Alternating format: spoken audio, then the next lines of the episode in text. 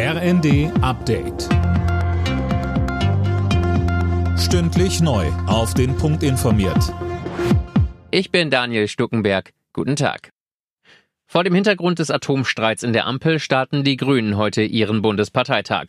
Gleich zum Auftakt soll es um die AKW-Laufzeiten gehen. Die Parteispitze ist dafür, zwei der drei AKW in Deutschland noch bis zum Frühjahr am Netz zu lassen.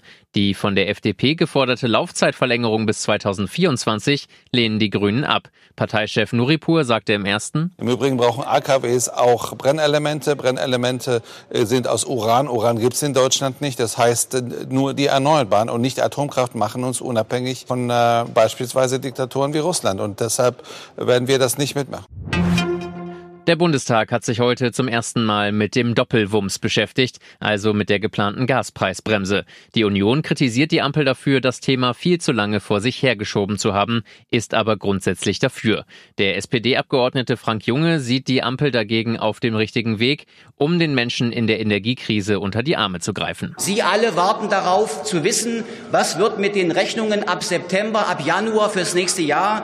Dieses Geld, was wir jetzt locker machen können über diese Gesetzesänderung, wird Ihnen helfen, damit Sie Ihre Rechnung besser bezahlen können.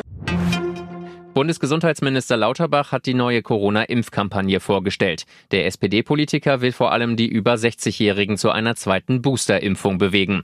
In der Gruppe hat sich bislang nur etwa jeder Vierte die vierte Spritze geholt.